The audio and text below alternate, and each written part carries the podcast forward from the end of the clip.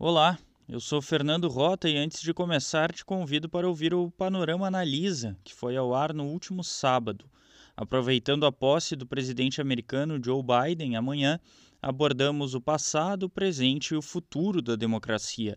Depois da invasão ao Capitólio, especialistas ouvidos pela reportagem responderam à seguinte pergunta: Será que o regime democrático como conhecemos está em risco? Confira o programa no link do texto do Panorama no WhatsApp. Caso esteja nos ouvindo nos agregadores de podcast, basta entrar em seupanorama.com.br. Agora vamos aos fatos, pois está começando o seu panorama desta terça-feira, dia 19 de janeiro. Ao menos 11 estados atrasaram o cronograma de vacinação contra a Covid-19 e iniciam a campanha nesta terça-feira. Entre eles, Bahia, Amazonas, Rio Grande do Norte e Distrito Federal. De acordo com a Folha, 19 governadores que esperavam receber doses na tarde desta segunda-feira ficaram sem o imunizante. O ministro da Saúde, Eduardo Pazuello, jogou a culpa nos políticos estaduais que, segundo ele, pediram para antecipar a aplicação, alterando assim a logística pré-estabelecida. Inicialmente, a vacinação começaria na quarta-feira, mas o ministro anunciou que os estados estariam liberados a partir desta segunda. Apesar dos problemas, alguns governadores fizeram de tudo para manter o cronograma. No Rio de Janeiro, diante do atraso, um helicóptero foi buscar apenas um lote do imunizante para marcar o início da campanha. Uma idosa de 80 anos e uma técnica de enfermagem de 59 anos receberam as duas primeiras doses na escadaria do Cristo Redentor, reportou o G1. Todos os estados escolheram profissionais de saúde para as aplicações iniciais. Uma matéria do Estadão revela que o primeiro lote da Coronavac de 6 milhões de doses será suficiente apenas para 34% dos trabalhadores da saúde e 0,5% dos idosos brasileiros.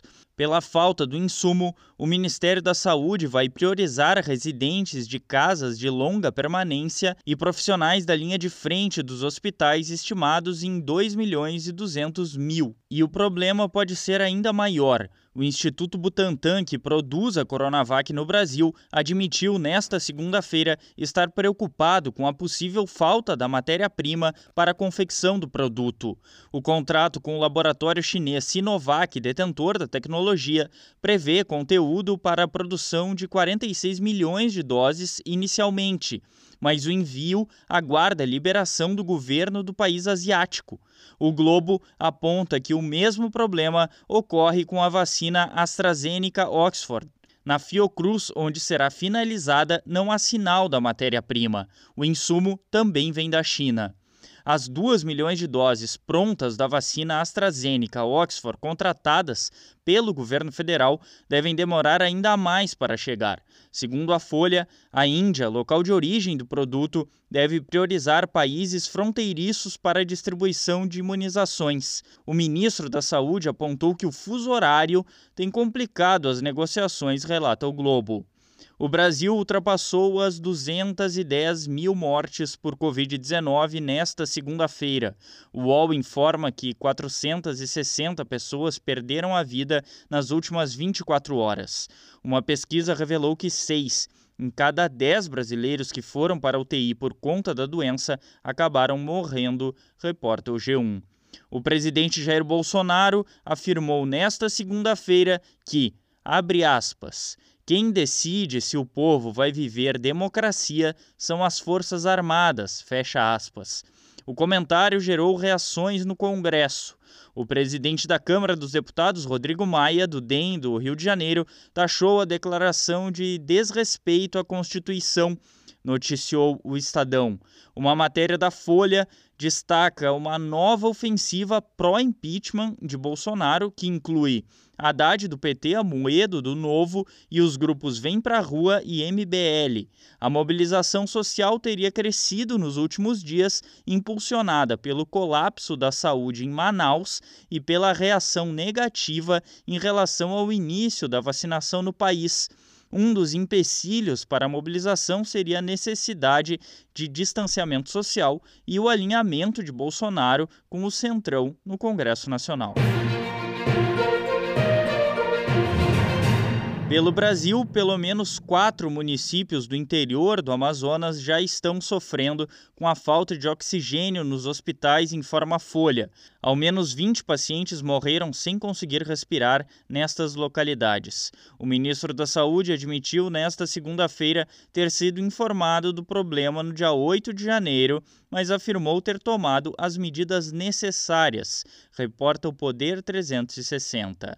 No Rio Grande do Sul, a vacinação começou nesta segunda-feira à noite. Porto Alegre ficará com 30% das imunizações, podendo aplicar as duas doses necessárias em 51 mil pessoas, informa Gaúcha ZH. No Distrito Federal, as vacinas vão começar hoje às 10 horas da manhã. A região recebeu 105 mil doses da Coronavac, destaca o Metrópolis. No mundo, há dois dias de deixar o cargo, o presidente dos Estados Unidos, Donald Trump, suspendeu restrições de viagens que incluem o Brasil e países da Europa. A medida entraria em vigor no dia 26 de janeiro, mesma data em que passa a valer a exigência de testes negativos para todos os visitantes internacionais, informa o The New York Times. A equipe do presidente eleito Joe Biden diz que o momento é de restringir, não de flexibilizar. Biden toma posse amanhã e deve rever a medida. O Panorama é um serviço de curadoria de notícias que utiliza informações coletadas nos sites de veículos de comunicação consagrados em todo o mundo. Esteja bem informado e combata as fake news. Apoie o projeto em seupanorama.com.br. Tenha um bom dia.